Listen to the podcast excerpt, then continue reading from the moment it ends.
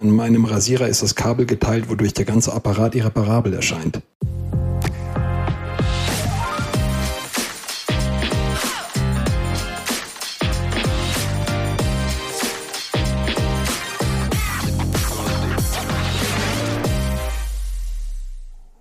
Moment mal, ich muss hier erstmal warten, bis diese Anwendung startet. So, ich glaube, jetzt läuft's. Äh, herzlich willkommen im Focus on Digital Workspace, dem Podcast für alle, die sich für die neuesten Entwicklungen und Trends rund um den digitalen Arbeitsplatz interessieren. Mit dabei wieder Thorsten Koch. Und Fabian Hesselbahn. Servus, Fabian. Willkommen. Schön, dass auch ihr wieder dabei seid und eine weitere Folge hören wollt. Wir haben heute wieder einen Gast dabei, extra für euch, Matthias Kowalkowski. Hallo Matthias. Hallöchen. Na, Servus. wie geht's dir? Schön, braun gebrannt. Ja, sehr schön. Kommst du gerade aus dem Urlaub oder was? Nicht ganz von der Baustelle. Aber da scheint ja auch die Sonne. Ja, steht dir ganz gut die Farbe. Ja, ne? Ja, das äh, uns Kellernkindern schadet es ja nicht, wenn wir auch mal rauskommen und ein bisschen Sonne genießen können. Von daher äh, Genau. sieht gut aus. Aber immer schön eincremen nicht vergessen. Das ist äh, Ja, Richtig. das, äh, ja das, da war die Benutzererfahrung so ein bisschen schlecht mit der Creme. Verdammt. Benutzererfahrung ist ja, ist ja schon äh, eigentlich hier unser Schlagwort. Ja? Das passt ja schon ganz gut zum Thema. Bevor ich aber das Thema äh, lüften möchte, preisgeben möchte, ähm, Matthias, vielleicht kannst du erstmal kurz dich vorstellen, damit unsere Zuhörer und wir wissen, wer du eigentlich bist und ähm, was du so machst. Oh, ich probier's mal. Bin jetzt, oh Gott, wie lange bin ich denn jetzt bei FSA? Lange. Fast acht Jahre, glaube ich. Also ich bin der Matthias Kolkowski, bin jetzt, muss jetzt kurz zurückspulen, das ist das Alter. Acht Jahre bei der SWA, fast, fast. Ähm, kommen ursprünglich, so wie ja einige auch, vor mir, neben mir, aus dem Citrix-Umfeld tatsächlich. So knapp 15, 20 Jahre on-off.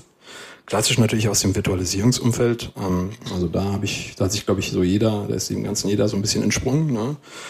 War vor meiner Zeit recht lange im Banken- und Versicherungssektor im schönen Frankfurt am Main unterwegs.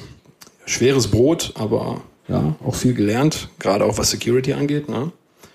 Und äh, habe dann irgendwann entschieden, da das mit dem Schlips und mit dem, mit dem Anzug jeden Tag, das nervt. ich will mal was anderes sehen. Und äh, ja, bin dann sehr glücklich jetzt seit acht Jahren bei der SVA und äh, habe mich lange Zeit um das Thema ja, Arbeitsplatzvirtualisierung in allen Facetten gekümmert und jetzt seit ein paar Jahren, es lüftet jetzt dann schon das Thema, ne? Ja, gerne. Oder, soll ich? Ja, mach ruhig. Das ist super, das ist Thema perfekt. End-User Experience. End-User Experience. End-User Experience. Meine Herren, wieder so eine Phrase. Was, was, was verstehen wir unter End-User Experience, Fabian? Vielleicht deine Gedanken mal. Ja, gerne. Ähm, End-User Experience. Also ich komme ja, ich komme ja ursprünglich so ein bisschen aus dieser, ähm, also durch mein Bachelorstudium damals hier, diese äh, Medieninformatik, habe ich ja viel ähm, UI-Design gemacht. Und als ich das erste Mal User Experience gehört hatte, dachte ich natürlich gleich so an diese ganzen Usability-Tests und ähm, Funktionstests von Applikationen. Sprich, ähm, ist der Button, wenn ich ihn so und so beschrifte, ist dann für den User eigentlich klar, was er tun soll am Ende des Tages. Und, und dass er da halt draufklicken kann und, und nicht halt irgendwas zerstört. Also da gab es ja so perfekte Beispiele, wie das irgendwelche, ich glaube, es war sogar bei Amazon mal, dass die hatten doch eine Zeit lang auf ihrem Kaufen-Button äh, stand halt nicht äh, kaufen oder Kauf abschließen, sondern weiter zum SSL Transaktions Sicheren Check. Genau, genau, SSL-sicherer Checkout Ja. oder sowas. Was Genau. dazu führte, dass die Anwender da eben nicht draufgeklickt hatten, weil sie gar nicht wussten, was dann passiert. Ja, du hast, du hast natürlich recht. Ich äh, vielleicht, ähm, um es nochmal äh, ein bisschen vorwegzunehmen, ich will jetzt nicht zu lange in meine Vergangenheit spulen, sonst werden wir die ganze Podcast-Folge nur darüber reden, wer was wann gemacht hat. Wir haben alle Zeit der Welt. Ja, wir wollen die Zuhörer aber auch nicht zu sehr langweilen. Ähm, ich habe tatsächlich auch mit Webentwicklung angefangen vor vielen, vielen Monaten. Ja. Ähm, und äh, ja, das hat natürlich, glaube ich, nicht geschadet, zu wissen, dass Webentwicklung äh, oder wie User, Ex- da geht's ja auch um UI, User Experience, ne? In der Webentwicklung hast du ja gerade erzählt. ja. Und da kann man natürlich auch, da gibt's ja Horror-Stories. Ich glaube, das Internet ist voll von Memes und Horror-Stories, wie man eine besonders schlechte User Experience zaubert. Absolut. Äh, Letztens noch gesehen, so ein Reddit-Thread, das ist, ist, ist einfach köstlich. Aber ja, du hast das ja eigentlich richtig gesagt. Wir versuchen zu schauen, dass es dem Benutzer bei der Arbeit gut geht, ja, oder wie es ihm geht. Und natürlich wollen wir, dass es ihm gut geht, maximal gut geht. Ähm, nur müssen wir es halt abstrahieren auf alles, was den digitalen Arbeitsplatz beinhaltet. Ne? Ja, ich denke, da kommt ga- ganz viel zusammen, aber auch das Thema, mit welchen Geräten arbeite ich, wie muss ich mit den Geräten arbeiten, muss ich mir Gedanken machen, ähm, wann ich welches Tool benutzen muss, darf. Das sind alles so, so, so Benutzererfahrungen, aber so richtig greifbar wird's ja oder ist bis dato nie geworden. Ja, also wir haben ja immer nur mit den Usern gesprochen und die haben immer gesagt, ja, heute läuft's wieder wie plump gesagt bei uns wie ein Sack voll Reis, ja, oder ähm, alles langsam heute. Aber so so einen richtigen Knopf dran haben wir ja noch nie irgendwie bekommen. Ich glaube, da da fehlt, da, da haben uns bis dato immer so ein bisschen die die Ideen gefühlt, wie wir die User da auch konkret abholen können, ohne ähm, das zu lapidar dargestellt zu bekommen. Und da glaube ich, Matthias, habt äh, oder hast du ja auch deine Erfahrungen gesammelt, wie wir das noch greifbarer machen können, auch für uns, für ich nenne es jetzt mal IT-Muggels, die gern binär denken in 0 oder 1, ja, dass wir da mehr, mehr Fleisch an den Knochen ranbekommen. Ja, du musst halt auch mal schauen, also erstmal, boah, wo fange ich an? Was willst du wissen und wie willst du es visualisieren? Ne? Ähm, vielleicht, um es jetzt mal in einem Satz auszudrücken. Wir können das fast jetzt gleich ganz groß aufmachen, ähm, aber ich würde es gern ja, leichtfüßig mal äh, beginnen. Äh, denn, am, wie gesagt, die, die Kernfragestellung ist es, können meine Anwender produktiv sein? Weil der Job oder andersrum. Was möchte der Anwender? Wenn wir, uns, wir müssen uns mal in den Anwender reinversetzen oder in die, in die User. Was möchten die? Kommen morgens rein, holen sich einen Kaffee, schnacken vielleicht mit dem, mit dem Kollegen und dann müssen die einen Job an ihrem digitalen Arbeitsplatz verrichten. Das klingt jetzt sehr, sehr, sehr starr, aber also am PC arbeiten, ja. Also Job, seinen Job machen. Dateien austauschen, so wie wir jetzt hier gerade. Kommunizieren, kollaborieren, Fachanwendungen nutzen, ne? eine Rechnung schreiben, einen Lieferschein, vielleicht eine CAD-Zeichnung bearbeiten, also you name it. Ja, das, der Job hat ja äh, am, am, am der, der Job am digitalen Arbeitsplatz hat ja unfassbar viele Facetten. Aber mich als Anwender interessiert doch nicht, was im Hintergrund da alles für notwendig ist, dass es tut, was es tun soll, sondern dass es einfach nur tut. So. Und das so, nachdem ich jetzt dieses, diese, diese Ausarbeitung hier äh, vor mich geworfen habe, ist es jetzt an der Fragestellung der IT, wie kann ich diese Frage mir beantworten aus IT-Sicht, dass alles tut, was tun soll. Ne? Ja, ähm, spannend. Ähm, ich stelle mir nur die Frage, was brauchen wir denn alles dazu in der IT, ähm, um auch ein Gefühl dafür zu bekommen, zu wissen, es läuft alles rund. Denn ähm, du hast richtig gesagt, der, der Endanwender möchte ja, so plump es klingt, einfach nur seine Arbeit verrichten. Der mag ja nicht drüber nachdenken oder das Gefühl zu haben, ja, heute ist äh, Dienstag, ich muss dran denken, dienstags ähm, läuft im Hintergrund die und die Applikation oder der Prozess, da kann es wieder ein bisschen langsamer sein. Nein, das darf ja gar nicht sein, denn wir möchten ja in der IT da ja schon vorgreifen ähm, und gegensteuern können. Aber mir fällt immer noch so, ja, wie, wie, wie kann ich End-User Experience messbar machen? Nee, das ist ja, also da, da kommen wir ja, da kommen wir ja noch drauf und ich finde die Frage natürlich absolut wichtig und äh, lass uns die auch ähm, später noch beantworten. Ich möchte nur ganz kurz noch ein, weiteres Beispiel halt reinbringen, ähm, weil wir digitaler Arbeitsplatz kann ja sowohl eine Virtualisierungsumgebung sein, sei es ein Horizon Citrix, was auch immer. Ähm, aber es geht ja, es, es kann ja auch ein Notebook sein oder ein Fat-Client. Und wenn ich den zum Beispiel halt morgens starte oder wie jetzt eben, ich starte die Anwendung und muss halt auf irgendetwas warten, sei es nun auf den Start meines Notebooks, dass ich das halt, das muss hochgefahren werden und dann steht da halt willkommen und das steht dann halt da für einen gewissen Zeitraum. Und für den User ist es natürlich ein Graus, wenn, wenn der schon so antrainiert ist, dass dieser Zeitraum von diesem Starten seines Computers so lange dauert, dass er in der Zeit schon mal sagen kann, äh, ich gehe erstmal nochmal eine, eine Kippe rauchen oder hol mir noch einen Kaffee oder ich kann schon meine erste Frühstückspause machen, nur weil das Ding hier gerade startet. Und das sind ja halt oft so Sachen, oder, oder das ist eine Sache, die uns natürlich halt in der, in so einer Citrix-Umgebung mit diesen Anmeldezeiten ja schon eine ganze Weile ähm, begleitet, dass das Anmeldezeiten größer 20, 30 Sekunden sind ja immer schon so, uh, da müssten wir mal gucken, ob wir, ob wir da ein bisschen optimieren können. Und ich erinnere mich an, an Kunden, die, äh, da sollte ich mal Updates installieren und äh, hatte halt vorher so ein paar, paar Testzeit durchlaufen lassen und mir auch einen Testaccount geben lassen, melde mich halt an. Ähm, und dann gab es da halt Anmeldezeiten von drei Minuten. Und dann habe ich so gefragt, so, ähm, ja. irgendwas stimmt mit meinem Account nicht. Und dann meinte er so, hä, wieso, was ist denn los? Ich so, nee, ich habe hier Anmeldezeiten, äh, Anmeldezeiten von über drei Minuten. Und dann so, nee, das ist völlig normal. Ach, also ich erinnere mich an so ein Projekt mit, äh, Gott sei Dank, also ich kam rein zur Ablösung Windows Vista gegen Windows 7. Ja. Äh, durchschnittliche Anmeldezeit fünf Minuten. also morgens um 8 Uhr war Rush auch in der Kaffeeküche, weil alle haben schon mal den Knopf gedrückt ja. und äh, dann erstmal Käffchen und Schnack. Ja. Ne? Und, und das ist halt wirklich so ein, so ein, so ein, so ein direktes Beispiel, wo halt auch jeder Zuhörer, der jetzt äh, vielleicht nicht im Thema drinsteckt, der sofort weiß, ah ja, das kenne ich.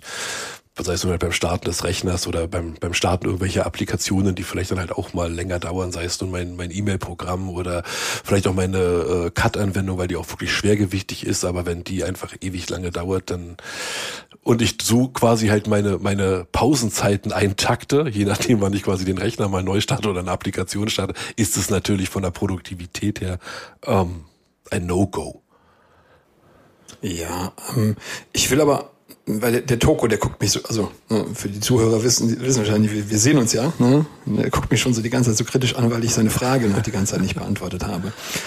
Ähm, ja. fühle ich mich jetzt schuldig und, und, und genötigt, die äh, zu beantworten. Alles gut. Fabian, Fabian hat ja aufs äh, äh Bremspedal getreten, also muss er auch wieder aufs Gaspedal ja, stimmt, drücken. Also stimmt, der ist schon. ja. Genau. Um, um, ich, ja, ich, ich wollte nur, ich wollte nur äh, noch noch klarer quasi äh, das für die Zuhörer, Zuhörer greifbarer machen.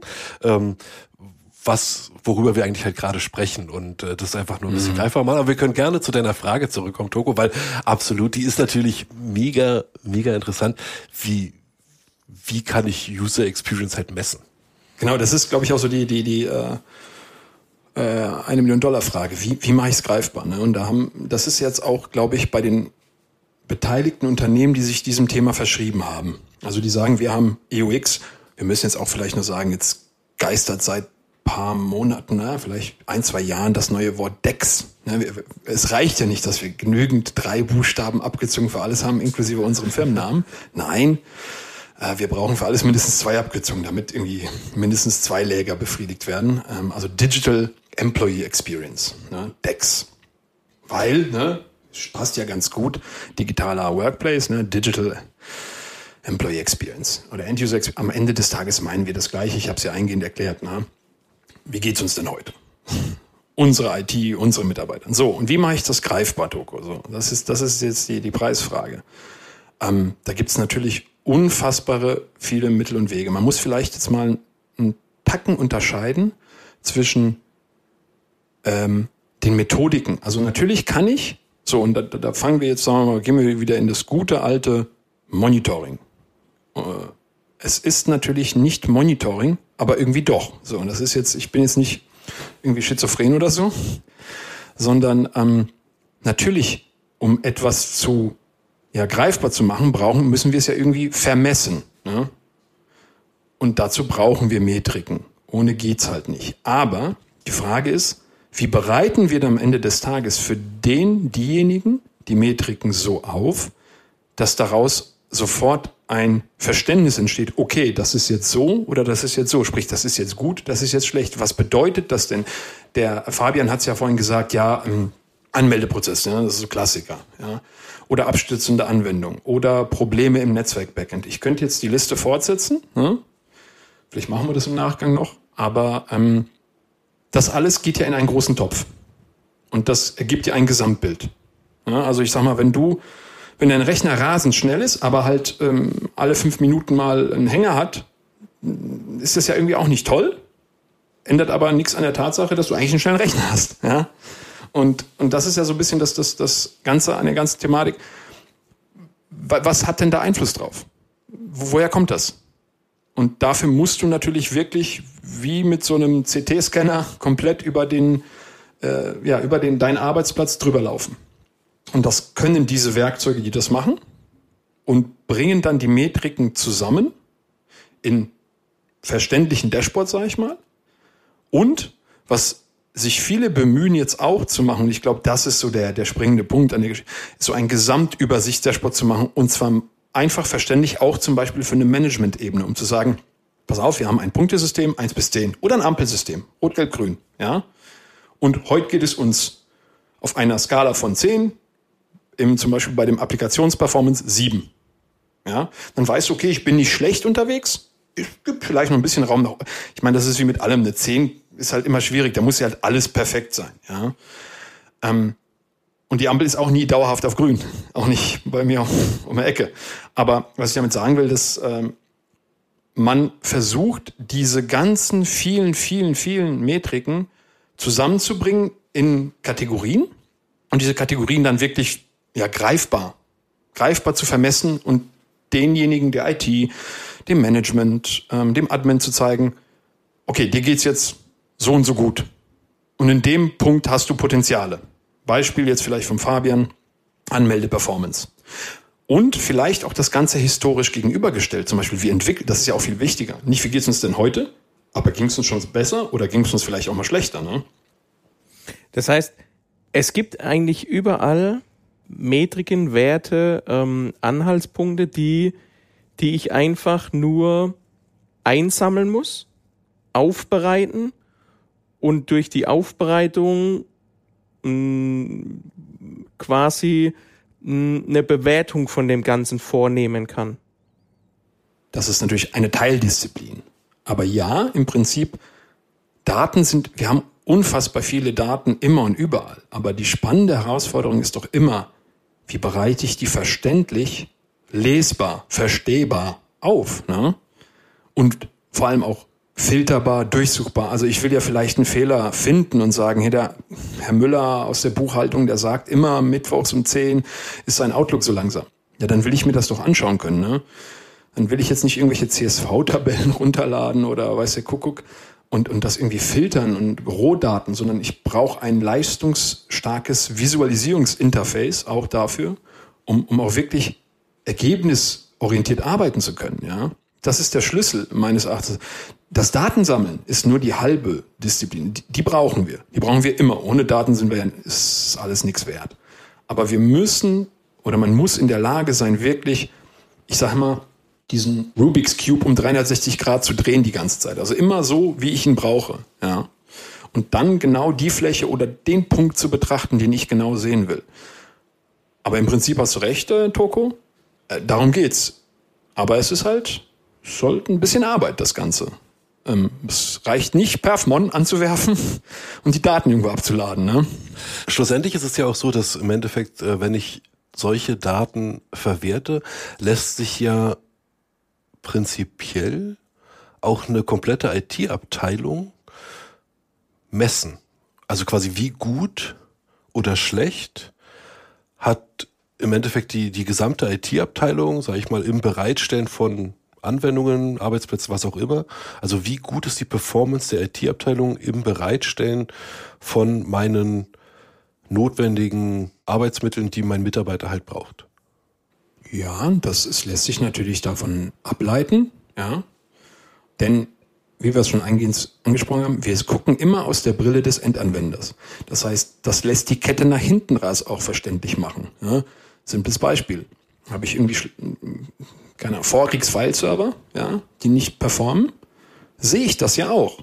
Und das ist vielleicht nicht eine Komponente, die direkt den Anwender, also sein Notebook, sein ja. Tablet, seinen virtuellen Arbeitsplatz betrifft, aber es ist ein integraler Bestandteil der Arbeitsplatzumgebung. Absolut, selbstverständlich. Und wenn das das Nadelöhr ist, ist das auch nicht gut. Ne? Und das können wir auch visualisieren. Oder lange Latenzen zu Datenbankservern, ja. SAP-GUI auf dem 20 Kerner, weiß ich nicht, super, aber was nützt es mir, wenn da hinten raus nichts passiert, ne? Also ja, wir können, also wir machen kein End-to-End-Monitoring, ne? das muss man, muss man da ganz fairerweise zu sagen, da gehört ein bisschen mehr dazu. Ne? Da machen wir noch ein größeres Fass auf, ähm, das müssen wir aber auch gar nicht. Mhm. Ist vielleicht auch wichtig an der Stelle, ja, weil ähm, ich erlebe das auch oft, dass ähm, Interessenten oder Kunden sagen, ja, aber was ist denn mit den Switchen, was ist damit, was ist damit? Man muss halt, ich sag mal, so ein bisschen die Kirche im Dorf lassen, ein Stück weit, ähm, denn das macht natürlich weitaus höhere Aufwände, wenn du jede Komponente zwischen dir und irgendeinem Teil der IT und jetzt mach noch schließ noch die Cloud hinten dran, dann bist du ja, da wirst du ja nie fertig, ja. Aber das reicht uns eigentlich, wenn wir, wie gesagt, das Feeling vom Anwender, also das ist ein bisschen esoterisch jetzt, aber wenn wir schauen, wie es dem Anwender geht und nach hinten raus sehen, ja, wir fahren auf eine gewisse Sicht, wir können vielleicht nicht 100 Kilometer weit gucken, aber vielleicht 15, ja. Mhm. Und, und das reicht ja, meistens.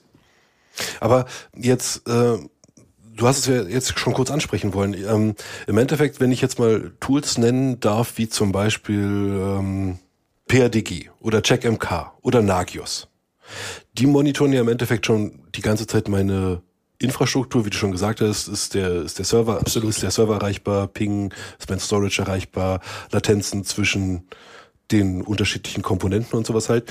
Ähm, da komme ich aber noch nicht dahinter, wie meine User Experience ist, korrekt? Genau, also zum Beispiel die Frage, die du, die dich ja so sehr beschäftigt hat am Anfang, äh, ja, was ist denn eigentlich mit meiner Anmeldung? Wieso dauert die denn so lange? Die Antwort kriegst du nicht drauf. Und idealerweise willst du nicht nur die Frage beantworten, wie lange dauert meine Anmeldezeit, sondern warum dauert sie so lange, wie lange sie dauert? Ja. Ich will ja direkt die An, also ich will möglicherweise direkt dahin kommen, dass ich diesen Umstand behebe oder verbessere. Dann hilft es mir zwar schon zu wissen, dass ich vielleicht nicht, wie du schon sagst, vielleicht nicht bei 30 oder 60 Sekunden liege, oder äh, sorry, dass ich ähm, irgendwie über 60 Sekunden liege und lege gerne bei 30, ja, sondern ich möchte vielleicht und da gibt es Lösungen, die zum Beispiel ein komplettes Wasserfalldiagramm von der Anmeldung dir zeigen, sagen, der Prozess war's. Und du sagst, ah Mensch, ich sollte vielleicht nicht den Drucker im Keller mappen, der seit fünf Jahren da nicht mehr steht. Das ist übrigens der Klassiker, also bei der Anmeldung. Das ist aus meiner Erfahrung all die Jahre jetzt der Klassiker. Ein fehlendes, also ein nicht mehr vorhandenes Netzlaufwerk und ein nicht mehr vorhandener Drucker. Es sind einfach systemisch bedingt, weil es sequenziell abgearbeitet wird über die Gruppenrichtlinien oder über das Anmeldeskript, führen dazu, dass man sich gerne mal 60 Sekunden oder 30 Sekunden oben drauf packt. Weil der sucht sich da dumm und dämlich und wartet einfach, bis sein Timeout äh, erfolgt. Genau, weil es ein Timeout gibt. Und der Timeout ist festgelegt, ich glaube im Standard, man nagle mich bitte nicht fest, äh, 30 Sekunden oder so und dann äh, steht das ganze System. Und das ist dann, das ist ein Quick-Win wirklich. Und diese Quick-Wins haben wir, haben wir sehr, sehr häufig. Ja. Ähm, ja. Ja, Wahnsinn. Ähm, das heißt, aber diese, diese klassischen äh, Monitoring-Tools, ich nenne sie jetzt einfach mal Infrastruktur-Monitoring oder, oder Netzwerk-Monitoring, ähm, die bringen mir jetzt gar nicht die Antwort, die ich ja eigentlich halt für meine User Experience haben will. Jetzt ist ja die Frage, ähm, ja, welche Tools gäbe es denn für, für uns und für Kunden, die, die mir das visuell darstellen können, woran denn halt zum Beispiel, wie du gesagt hast, mit diesem Wasserfallmodell, dass ich tatsächlich halt erkenne, okay, da laufen halt die und die Prozesse, Skripte, was auch immer halt durch und es, es, es hapert an Komponente X. Mhm. Also es gibt da sicherlich eine Handvoll oder vielleicht sogar auch zwei Handvoll Tools, ne, die, äh, die diesen Markt der EUX oder DEX äh, beackern. Ähm, wir haben bei uns, also ich, für uns, sag mal, für uns als Unternehmen oder als äh, Partner ähm, äh, uns auf zwei Werkzeuge festgelegt. Es gibt noch ein drittes, aber da, an dem Punkt waren wir noch nicht über, dass wir über den reden konnten. Das ist quasi nochmal so eine Disziplin, ja, die ist nochmal ein Level höher. Vielleicht kommen wir da ja noch ähm, hin. Ja, ich weiß nicht, schauen wir mal, wie wir Zeit haben. Aber wenn wir jetzt erstmal, wie gesagt, die Experience visualisieren, vermessen, ne, interpretieren wollen, gibt's eigentlich so zwei Werkzeuge, die sich in dem, in dem äh, digitalen Workspace-Kosmos ja schon etabliert und auch einen Namen gemacht haben. Da gibt's einmal die Kölner Schmiede Vast Limits mit ihrem Produkt Uber Agent. Mhm. Übrigens äh, für, äh, als kleine Anekdote am Rande, das soll ein Wortspiel sein, überragend. Das hat nichts mit dem Taxi zu tun. Überragend. Ja, genau. Ist das auch, Da kam ich auch nicht ist das auch endlich gelüftet, dieses Geheimnis, ne? Ja. Uber, Agent. Ich finde, das, das sind wir unseren Zuhörern schuldig, dass man War- das, dass man das, ähm, War, ja, also ganz ehrlich, da hat sich ja die Ähm, Folge für mich ja heute schon gelohnt. Ja, absolut, absolut. ja. Überragend. Ja, sagt, war das nicht so ein Lieblingswort von, von, von dir, Toko? Du sagst gern überragend, ne? Überragend oder mega, ja. Aber ich werde jetzt. Ja, guck mal, da kann ich dich doch jetzt motivieren, dass Überragend, sage ich dann. ab Überragend sofort. sagst. Überra Überragend. Genau, überragend. Ich finde es super, wenn der das ist, wenn der Togo das ist nur noch überragend sagen würde.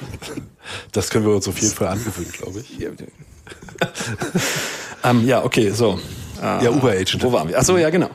Uber-Agent, genau. Uber-Agent ähm, ist, ähm, können wir ja später nochmal vielleicht, gucken wir mal, wie die Zeit reicht, ein bisschen tiefer rein, ähm, ist ähm, ein Agent, Überraschung, ne?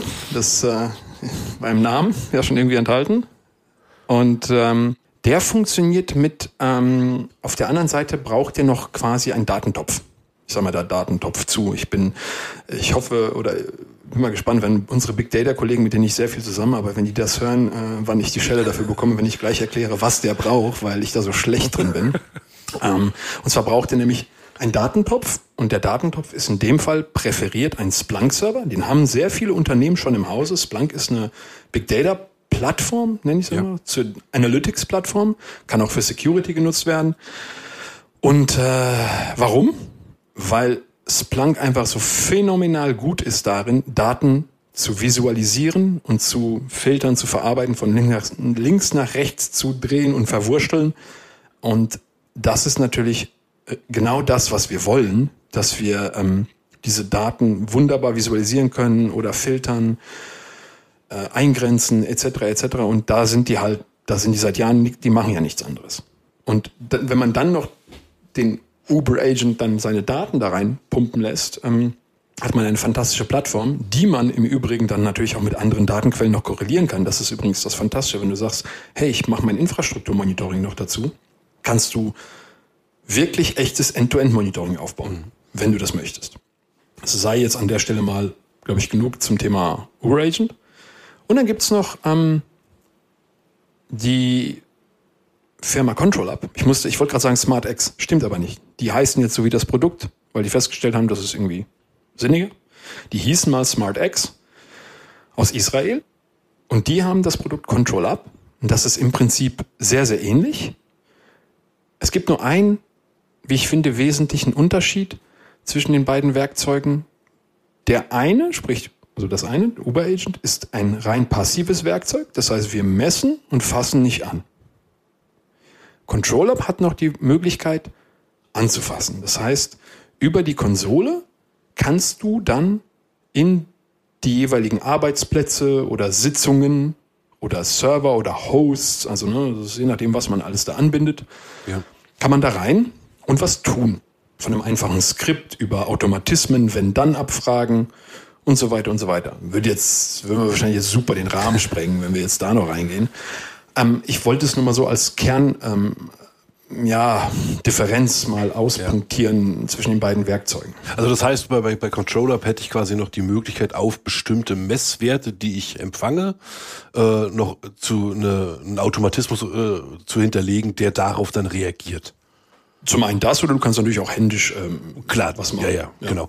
Ähm, ganz kurz zu, zu den beiden Tools oder vielleicht ist es auch eher eine, eine Frage zum Uber, Uber Agent. Ähm, diese ganzen Daten, die jetzt quasi, also ich habe jetzt, ich stelle mir das jetzt gerade so vor, ich habe halt quasi jetzt auf meinem Notebook oder auf meinen virtuellen ähm, Desktops, wo sich die Mitarbeiter anmelden, habe ich überall so einen Uber-Agent installiert und der sammelt jetzt die ganze Zeit Daten und schickt halt an diesen Splunk-Datentopf, so wie du es beschrieben hast. Die Frage, die ich mir dabei stelle, ist, erfindet dieser Uber-Agent eigentlich neue Daten oder ist es eher so, dass die Daten sowieso schon immer eigentlich da waren und er jetzt quasi nur in der Lage ist, die halt, also die richtigen Daten, die mich halt interessieren, greift der dann halt ab und äh, verlagert sie in meinen Splunk. Also ich glaube, wenn wir Daten erfinden würden, das wäre, glaube ich, fatal. Also ähm, wir erfunden, also das wäre ja im Prinzip, wir schätzen mal. Ja. Ja, und schätzen ist immer schlecht. Es gibt doch diesen, wie, ist äh, wie hieß dieser Film Robin Hood, Helden in Strumpfhosen? Dann gibt's so diesen Blinden, der sagt, äh, das ist auf dem Bau und sagt, was machst du da? Ich schätze. und was schätze? Dass keiner kommt. Okay. Großartig. Und ähm, nein, also die Daten sind natürlich alle da. Es gibt super viele Kernel-Schnittstellen, API-Schnittstellen. Beispiel, ähm, wichtige Daten, super wichtige Daten in allen Belangen. Äh, vielleicht kriegen wir den Bogen nochmal irgendwie zum Thema Kollaboration. Ähm, warum äh, Grafikkarten-Performance? Mhm. Ja, ich glaube, ich, ich rede das Thema immer so gebetsmühligartig runter, deswegen muss ich auch immer dran denken, dass ich es auch hier erwähne für diejenigen, die das noch nicht gehört haben, weil ich das mich ja so oft wiederhole zu dem Thema, dass Grafikperformance ja seit Jahren einfach unfassbar wichtig geworden ist. Und ähm, und ich rede ja gar nicht davon, dass ähm, wir jetzt von CAD-Zeichen, CAD-CAM oder Media, Mediengestaltern reden, für die das selbstredend ist, sondern dass der Browser das schlimmste, grafikundenkrigste Tool ist, was man auf dem Arbeitsplatz hat. Mhm. Und das auch so ein Effekt, der bei Kunden hervorgerufen wird. Wieso braucht er jetzt drei Gigabyte Framebuffer, also äh, Grafikkartenspeicher? Ja. Ja, weil das Rendern von Webseiten nun mal ein grafikintensiver Job ist. Ja. Liegt natürlich auch daran, weil Grafikkarten ja, also Entschuldigung, ich unterbreche, aber es ist natürlich auch ganz klar, es liegt ja auch daran, weil einfach Webseiten heute nicht mehr so aussehen wie vor 20 Jahren. Absolut. Und die Reise ist doch ganz klar. Ich meine, Chrome OS, Chromebooks, ne? Ähm, das ist ja der Browser schon im Namen. Ja? Also der, die Reise ist, denke ich, klar. Die Frage ist halt, wie lange sie dauern wird, bis wir uns immer stärker in Richtung webbasierte oder Progressive Web Apps äh, diese ganzen Rich Applications, die ja so viel können, wie nur eine hübsche Seite zu sein, sondern in sich auch funktional sind, ja. ja. Ähm, das wird uns die nächsten Jahre immer mehr beschäftigen. Ich meine, bestes Beispiel, Microsoft Teams. Was ist das unter der Haube? Das ist ein Electron, also irgendwann nicht mehr jetzt WebView mhm. 2, aber es war Node.js und Electron mit einem React-Framework. Also eigentlich ein, ein, Browser auf Droge, ja. auf, auf ordentlich Steroiden. Ja? Und ähm, dann sind wir wieder beim Thema. Ne? Was ist so die nervigste Anwendung, die in den letzten Jahren äh, die IT-Abteilung beschäftigt? hat? Teams. Ne? Warum? Ja? Hm. Weil es performance-intensiv ist durch sein, durch sein, durch den Aufbau, wie es einfach so ist. Und um den Bogen jetzt wieder zu schlagen. Genau, also die ganzen Daten sind da von allen vorhandenen Schnittstellen, wenn sie denn da, also wenn eine Grafikkarte halt drin ist auch dann. Ja, ja, ja. Und äh, wir visualisieren das. Wir schauen, Maximas, Minimas, Trends, Entwicklung, ähm, Gesamtsummen. Ist auch unfassbar wichtig für ein Sizing. Wenn du mal überlegst, du äh, bist ein großer Kunde und sagst, ich möchte heute strategisch eine oder aus Sicherheitsgründen, you name it, ich muss jetzt nicht die Entscheidung für den Kunden abnehmen oder die, äh, warum auch immer sich entschieden hat, eine virtuelle Desktop-Umgebung zum Beispiel einzuführen. Ja. Von den bestehenden PC-Arbeitsplätzen. Oder du schaust dir mal ein CAD-Zeichen und Abteilungen an, die da irgendwie 100 Arbeitsplätze haben. Die sagen, wir virtualisieren das aus Security, aus Performance, aus flexiblen Arbeitsplatzgründen. Ne? Und da, da geht's dann ruckzuck mal, wenn du dich verschätzt ne? oder verrechnest, um Tausende, Hunderttausende, Zehntausende Euros. Ähm, also ist es doch eigentlich ganz gescheit, zu schauen, dass man ein richtiges Sizing macht. Nicht oversized, undersizing ist genau das Falsche, dann wird nämlich auch wieder keiner glücklich. Und was brauchst du dafür? Die Daten. Heißt ja aber, die Daten sind da, wir bekommen sie jetzt aufbereitet. Aber wer entscheidet oder wer sagt, zum Beispiel im Falle von, du hast jetzt genannt Grafikkarten, ja, dass das, was, was der, der ähm, User verbraucht, gut oder schlecht ist. Also sprich, Wer sagt in diesem Ampelsystem alles grün bei dir? Kann ich das selber gegensteuern? Also sprich diese, diese Thresholds, die ich da einstelle, wo ich sage ähm, grün, orange, rot, dass ähm, in meiner Umgebung, meiner persönlichen Umgebung alles grün ist. Ähm, mir reicht der Schwellwert XY. Bei einem anderen Kunde muss der aber viel höher gesetzt werden, weil die viel schneller ähm, mit Daten umgehen müssen, weil die äh, hochsensible Dinge äh, irgendwie verarbeiten müssen und so weiter. Habe ich da auch Einfluss drauf mit den Tools? Ja, die musst du zwangsweise haben. Denn ähm, es gibt nicht den Wert für alle oder, oder den Durchschnittswert für alles, sag mal, den Durchschnittswert für die Anmeldezeit Da gibt's, also klar kann man den in einen großen Topf werfen von allen so Community Benchmark machen. Gibt's auch Tools, die das, äh, die das machen, aber die Frage ist, was bringt der dir? Du hast es ja gerade selber gesagt. Was bringt es denn dir in deinem persönlichen Fall? Es hilft ja nichts, wenn du einen Sommer vielleicht einen 10 Sekunden Task hast, der ist vielleicht wichtig beim Anmelden, der ist, der ist relevant und der lässt sich halt nicht wegegalisieren, zum Beispiel nicht, nicht kurzfristig. Dann brauchst du natürlich nicht mit der Gewalt sagen, ja, dann ist halt meine Anmeldezeit immer auf Rot, sondern dann muss man die Schwellwerte, also es gibt sogenannte Kalibrierungsphasen, die gehen wir mit dem Kunden durch, wenn wir sowas implementieren.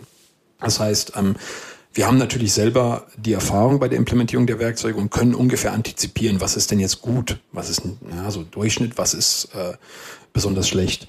Dann guckt man sich das genauer an, versucht mit dem Kunden die Sachlage zu ermitteln und sagen, okay, schauen wir uns mal an, warum ist das so bei dir? Vielleicht können wir gegensteuern. Wenn wir nicht gegensteuern, dann müssen wir die Werte halt anpassen. Ja. Ähm, das ist keine exakte binäre 0-1-Wissenschaft, in der man sagt, das muss es jetzt, das ist der Wert. Der muss eingehalten werden. Ohne den geht, geht hier gar nichts. Ja. Das, das kann man so, kann man so definitiv nicht sagen. Es ist ja auch, ähm, zumindest ist das mir auch immer wieder in den letzten Jahren aufgefallen, dass äh, selbst so ein Betriebssystemwechsel, sei es nun von 20, Windows 2016 auf Windows 2019 oder jetzt natürlich halt auch relativ aktuell von Windows 2019 auf Windows 22, 2022, ähm, oder, oder sei es nun halt auch von, von Windows 10 auf 11 oder was auch immer. Das, das, auch da habe ich ja mittlerweile, äh, muss ich ja an äh, Performance-Einbußen halt denken. Und, und natürlich dann halt auch meine User Experience äh, entsprechend halt im Auge behalten oder vielleicht sogar halt eine Teststellung halt mal äh, parallel halt aufbauen, bei der ich das Ganze nämlich dann halt auch mal äh, entsprechend monitore, um, um festzuhalten, kann ich mir mit der gleichen Hardware überhaupt ein neueres Betriebssystem in Anführungszeichen leisten oder erlauben? Absolut. Ähm, das ist genau das Thema. Ich grenze das immer auf so einem, wir können es jetzt hier nicht visualisieren, aber ich grenze das immer so in einem, in einem Strahl ab, äh, also so, so einem Zeitstrahl, wo ich dann sage, es gibt reaktiv und proaktiv. Und das, wovon du redest, ist jetzt natürlich proaktives Erfassen der Benutzererfahrung. Mhm. Denn quasi einen Schritt weiter zu sein, wie die IT jetzt schon ist. Das heißt, wir sind heute am Stand X, möchten aber morgen auf, auf Stand Y sein. Aber was heißt das denn? Das bedeutet ja, dass ich eigentlich erfahren müsste, wie du schon sagst, bleiben die Anmeldezeiten gleich? Kann ich genau, Terminal Server, kann ich die gleiche Anzahl an Benutzern hinbekommen? Verbrauchen die die gleiche Anzahl an äh, Arbeitsspeicher pro Sitzung? Oder, oder, oder. Ja. Und ähm, das wäre dann proaktives Testen. Das heißt, ich äh, sage, ich habe eine, eine Referenz, das ist mein Ist-Zustand und das ist mein, meine 100 Prozent. Und die spannende Frage ist, komme ich jetzt über 100 oder unter 100? ja. Und die Frage zu beantworten, das kann man tun. Da gibt es auch Werkzeuge für, die im Prinzip synthetisches Monitoring, so also muss ich aufpassen, synthetisches Monitoring ist eigentlich schon wieder falsch, synthetisches Testen von Arbeitsabläufen. Gehen wir da davon aus, du kommst morgens an deinem PC, checkst erstmal Outlook, dann chattest du eine Runde mit mir im Teams und äh, fängst du dann vielleicht ja an äh, eine Excel-Tabelle zu machen. Ich sage jetzt mal klassischer Office-Job. Ne? Wir können das aber beliebig jetzt verkomplizieren, aber ich denke mal, das ist greifbarer. Ne? Ähm, und das können wir synthetisieren. Und wenn wir das synthetisieren können, also diese Arbeitsabläufe automatisieren, dann können wir wenn wir die Personas von den Benutzern kennen, das heißt wissen, was sie so machen im Unternehmen, ne? im SAP vielleicht ein bisschen rumklimpern, wie gesagt, Excel, Outlook, PowerPoint, whatever, dann können wir diese Workflows automatisiert, inklusive Anmeldung laufen lassen und im Hintergrund bemessen. Und jetzt entscheidest du, was möchte ich ändern an dem Stand, Ist-Zustand. Das Betriebssystem, den Virenscanner, die Grafikkarte, ein ausbauen, weiß ich nicht. Ähm, jeder, also ein Change, ne, wir kennen das ja in der IT. Man macht immer klassischerweise immer nur ein Change pro Messung, weil nachher weiß man nicht, welcher Change zu welchem Ergebnis führt. Ne? Klar, ja. Und können aber das Ganze automatisiert testen. Und das ist übrigens auch eine, eine fantastische, jetzt nicht nur vielleicht so groß gedacht, wie wir gerade sprechen, sondern was ist denn eigentlich mit dem Applikationsupdate? Einfach nur dem monatlichen Applikationsupdate, dem Browser-Update, dem Windows-Update. Hat das einen Impact? Äh, ich sag nur, Spectre Meltdown. Hm. Bestes Beispiel. Vor, weiß ich, das ist schon ein paar Jährchen hm. her, ne? Zwei, drei, drei, vier. 20% Leistungseinbuße waren es, glaube ich, ne? Durch diese Abschaltung dieser CPU-Flex. Ich bin da nicht so. Hätte man das vorher man einfach den Server genommen und diese CPU-Flex und diesen Patch eingespielt, hätte man viele, viele Anrufe vermeiden können. Das ist ja aber schon ähm, Dinge, die wir in, im, im End-User-Computing-Bereich äh, vermissen und ich glaube auch noch viel zu wenig einsetzen. Also diese Echtzeitdaten, die wir haben, die wir so wertvoll auch weiterverwenden können. Du hast angesprochen über, wenn neue Applikationsversionen anstehen, wenn neue Hardware ansteht. All die Themen oder auch für ähm, ein Sizing von äh, Grafikpower, wie auch immer. Wenn ich gucke, was hat denn mein User, der zum Beispiel jetzt da eine, eine Fußbodenheizung unter seinem Schreibtisch stehen hat und wir möchten das Ganze äh, zentralisieren, virtualisieren. Ähm, was nutzt er denn gerade und kann ich das überhaupt damit rübernehmen? Ja, kann es die Applikation abhaben? Das sind ja Daten, die ich da auch daraus gewinnen kann, aber ich habe so das Gefühl, wir setzen die viel zu wenig ein oder auch unsere Kunden wissen da noch nicht so richtig, das einzusetzen, auch wertvoll einzusetzen, das Ganze. Ja, das ist, ähm, es ist natürlich ein mächtiges Werkzeug und ähm, es kann dir unfassbar helfen, aber ich habe auch in der Zeit gelernt, das ist kein Werkzeug, was du einem Kunden einfach ne, auf den Schreibtisch legst, jetzt mal so plakativ gesprochen, sondern man muss ihn so ein bisschen an die Hand nehmen, begleiten und ihm auch zeigen, denn Datenanalyse, ne, also es gibt ja den Job Data Analyst, den gibt es ja als solchen. Sehe ich mich jetzt nicht als solcher, aber ein Stückchen weit äh, habe ich über die Jahre, glaube ich, so ein bisschen Geschmack äh, an dieser Datenanalyse auch gewonnen und, und gefunden, dass ähm, man schon ja Techniken entwickelt, wie man effektiv Daten analysiert zu seinen Gunsten, also als Hilfestellung. Und das ist wichtig, dass Kunden das erlernen, dass Kunden auch an die Hand genommen werden, wie man das bedient. Und Teil meines Jobs ist es nicht nur die Software zu implementieren, sondern Teil meines Jobs ist es tatsächlich auch, dass ich die Kunden wirklich an die Hand nehme und sage, wir machen jetzt einen Tag einen halben, von mir ist auch zwei, machen jetzt wirklich Datenanalyse. Also wir, wir lernen jetzt Daten zu analysieren und damit ihr auch erfolgreich mit diesem Werkzeug unterwegs seid und Mehrwerte schafft. Weil das ist wie mit einem Monitoring-Werkzeug. Kennt, kennt ihr sicherlich auch, ne? Wie oft hat keiner drauf geguckt, ne? Das Ding blinkt äh, glühend rot. Ne? äh, halbes Festplattenreck ausgefallen, aber keiner guckt aufs Monitoring, weil vielleicht keine Meldekette elabliert wurde oder das Postfach irgendwie die, die automatisch im Spam wegsortiert oder weiß ich, guck, da guckt keiner rein ins Monitoring-Postfach. So ähnlich ist das ja auch. Ja, oder, oder, oder es ist ja auch oft so, ähm, guckst du dir halt das Monitoring-Tool an, dann so, ja, wieso sind denn hier so viele Lampen gelb oder rot oder so? Ja, das ist normal. Das, das ist halt ja, ist, ist immer, so. Ne? so. War schon. Und, und, und, das ist ja, oder auch das, das Problem von automatisierten Mails verschicken an so ein Postfach halt an den Admin oder sowas halt. Wenn ich die natürlich nicht richtig konfiguriere und ich, und der Admin halt wirklich im 10-Minuten-Takt dann irgendwelche Mails bekommt von irgendeinem Monitoring über, über SFTP einfach äh, zugeschickt, ähm, fängt der natürlich an, sich halt irgendwann Outlook-Regeln halt zu definieren, die das halt einfach in irgendeinen Ordner ja, wegfiltern. Klassiker. Und, und dann guckt er da halt nie rein. Und wenn dann halt mal einmal diese kritische Mail halt kommt, dann wird die halt auch einfach weggefiltert, automatisiert äh, über meine Outlook-Regeln und das war's dann halt. Und von daher hast du natürlich völlig recht jedes Monitoring-Tool, egal ob es nur Netzwerk-Monitoring ist oder jetzt über, über, über EOX-Monitoring, muss natürlich entsprechend äh, konfiguriert und angepasst werden, damit ich immer die äh, weiß, welche Informationen erhalte ich, welche sind für mich relevant. Ähm, es bringt natürlich nichts, das einfach so zu installieren. Ähm, und du unterstützt dabei. Genau, also das ist, ich finde, das ist ein fast noch wichtigerer Job, wie das Zeug zu installieren, denn mhm. die Installation ist mittlerweile recht einfach geworden. Ja. Und äh, deswegen ist es mir viel wichtiger, dass man dem Kunden wirklich aufzeigt, guck mal, das sind die Potenziale, hier haben wir was gefunden, hier sehen wir dies und jenes, so filterst du, so kannst du eingrenzen, so kannst du nach hinten, nach vorne, links, rechts gucken. Und das ist so ein bisschen Augenöffner. Ah, das geht, ja. Oh, das kann ich auch sehen, ja. Ich meine, du hast teilweise je nach Lösung bis zu über, oder bis zu, bis zu über, genau, über 100 Dashboards, ja.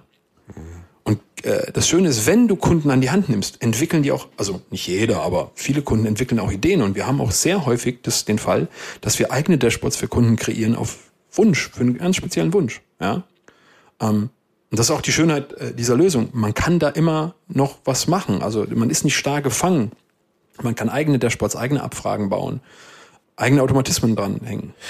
Jetzt hast du gerade äh, gesagt, du kannst da eigene Dashboards bauen. Ähm, kann ich das? Du hattest ja die, die beiden Tools genannt mit Uber Agent und Control Habe ich diese Fre und bei Uber Agent kann ich mir die Antwort wahrscheinlich selber beantworten. Da habe ich durchs Blank natürlich halt die die Freiheit, äh, mir alles erdenklich halt zu bauen, was halt geht. Das ist ja der große Vorteil an, ans Blank. Absolut. Ähm, habe ich das bei Control oder hätte ich das bei Control auch?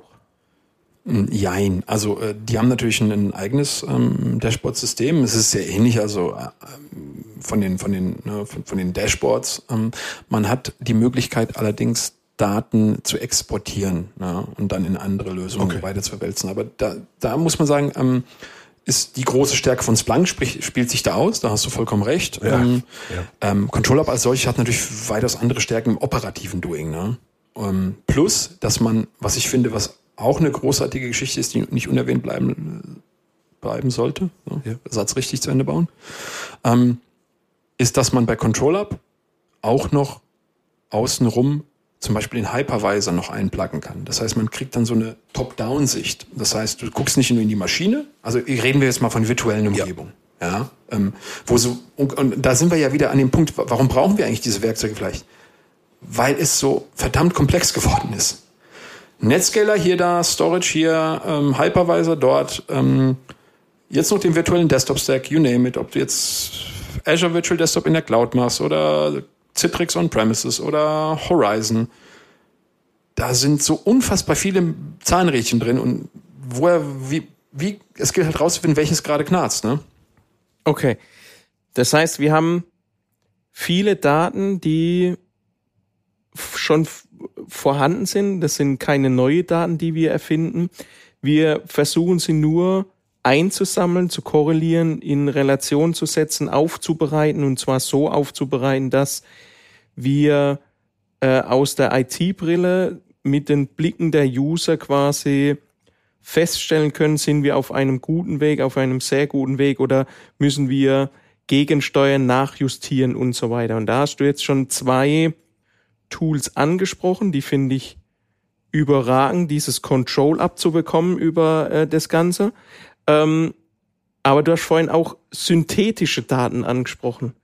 Und ich glaube, da kommt noch irgendwie mhm. so ein dritter Kandidat mit ins Rennen, oder? Hm. Naja, ja, also, also die, die, die passende Frage dazu fällt ja. mir nämlich auch gleich ein.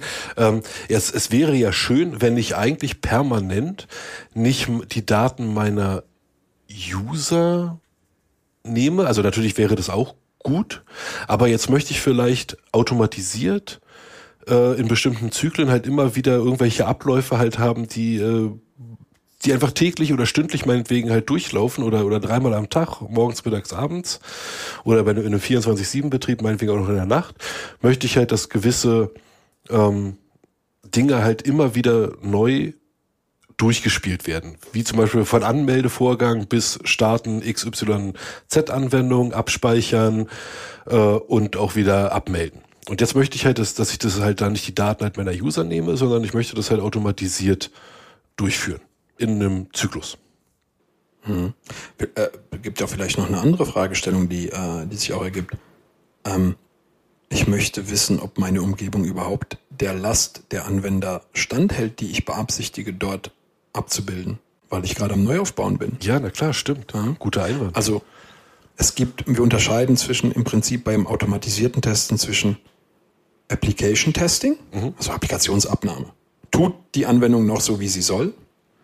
Continuous Monitoring, das heißt Synthetisieren eines definierten Workloads und den lassen wir 9 mal 5 oder 24 mal 7 laufen. Oder Load Testing, also was gibst du, was hast du, sagt man bei uns im Westerwald. Ja. Ähm, das ist ja auch relevant. Wie gesagt, ne, jetzt kommen wir wieder an den Punkt, äh, ich bin ein großes Unternehmen. Ich habe vor, 10.000 Arbeitsplätze virtualisieren. Da, da geht's richtig um Asche. Also, um das mal so plakativ zu sagen, äh, weil so ein Server, wie viel brauche ich davon? Ne? Wahrscheinlich Hunderte, je nachdem. Also gehen wir jetzt nicht so tief rein, wie wir es aufbauen, aber du brauchst schon ein bisschen Hardware. Und da wäre es natürlich schon hilfreich zu wissen, wie viel User kriege ich denn auf so ein Blech. Mhm. Ja, das ist auch eine, eine, eine valide Fragestellung. Und da gibt es eine Lösung für, genau die alle drei Szenarien abbildet, also Application Compatibility Testing, Load Testing und Continuous Testing. Das ist äh, Äh, die Lösung heißt Login Enterprise von den, der holländischen Software-Schmiede Lochen WSI. Ich habe das extra mit dem holländischen Akzent. Lochen WSI. Ja, lecker Käsekuchen. Ähm, super, super coole Lösung, weil ähm, was ich daran so, so, so toll finde, ist, dass es so einfach eine Linux-Appliance ist und äh, die ist super schnell deployed und äh, gleichzeitig, ähm, okay, du brauchst noch fairerweise noch ein, zwei Windows-Server, wo dann die Verbindungen aus zu den Desktops äh, aufgebaut werden oder zu den Arbeitsplätzen. Ähm, aber du hast eine riesen enorme Möglichkeit an Automatisierung, weil die haben eine Skriptsprache drin ähm, und auch sehr viele Vorlagen schon. Also du kannst eigentlich out of the box ohne Programmierkenntnisse schon loslegen mit den Standardtests.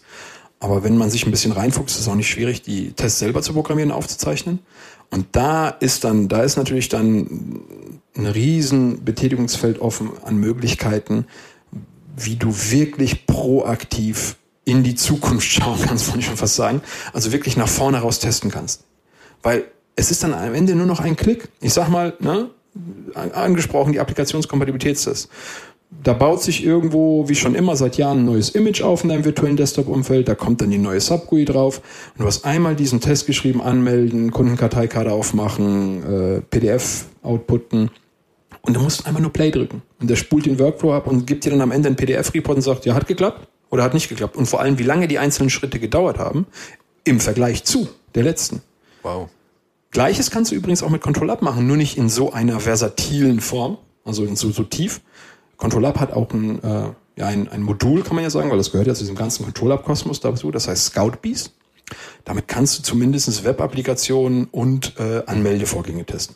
Es ist, wie ich schon sage, besser, wie es nicht zu tun. Und wenn man sowieso zum Beispiel schon Control Up einsetzt oder plant einzusetzen, finde ich, ist es ein, ein, ein schöner äh, Nebeneffekt, dass man das noch mitnimmt. Ja, mega.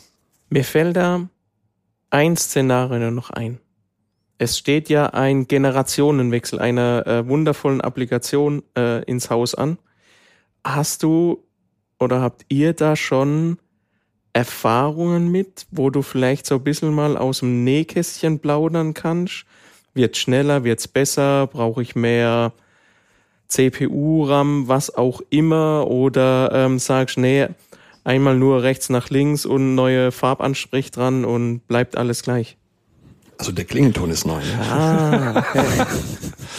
Also okay, also müssen wir jetzt sagen natürlich, worum es geht. Ne? Wir wollen jetzt, äh, es geht natürlich um Microsoft Teams, ne? Ja. Richtig. Also hoffe ich, ne? Oder, oder doch Zoom? Nein, nein, Teams, Teams.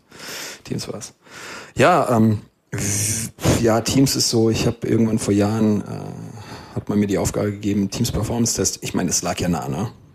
Wenn der Kerl sich schon die ganze Zeit mit diesem ganzen Datenwust auseinandersetzt, dann mach doch mal äh, das, wo, wo die Kunden hier wirklich laut geschrien haben. Das, das ist alles nicht, nicht so, nicht so performt, wie es soll oder das. Ich sag immer, naja, wenn du einen VW Golf fährst und plötzlich, es ist ja pandemisch bedingt gewesen, ne, dass wir auf einmal so einen riesen Zuwachs gehabt haben, ne, also äh, an diesen ganzen Kollaborationswerkzeugen, insbesondere Teams. Und ich sag mal, wenn du einen Golf fährst und dann zwei Sack Salz hinten reinwirfst plötzlich, dann wird der nicht schneller. Ne?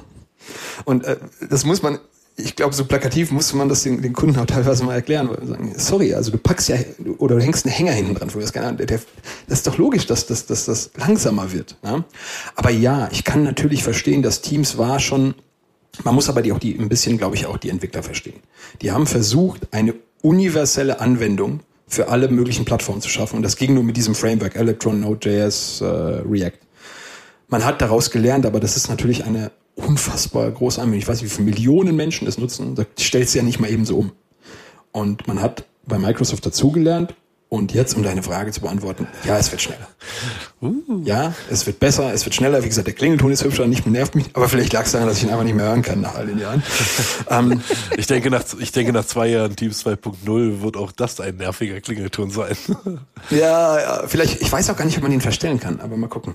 Ähm, nein, also der, der neue Teams-Client hat in meinen ersten Messungen, ich ähm, habe jetzt nicht exzessiv getestet nach links und rechts, äh, haben ja noch einen Job zu erledigen hier, ähm, aber ähm, die ersten Tests, Messergebnisse, die ich so ähm, aufnehmen konnte, kann man sagen 20, 30 Prozent schneller, also per, weniger Performance ähm, Aufwände, CPU-RAM.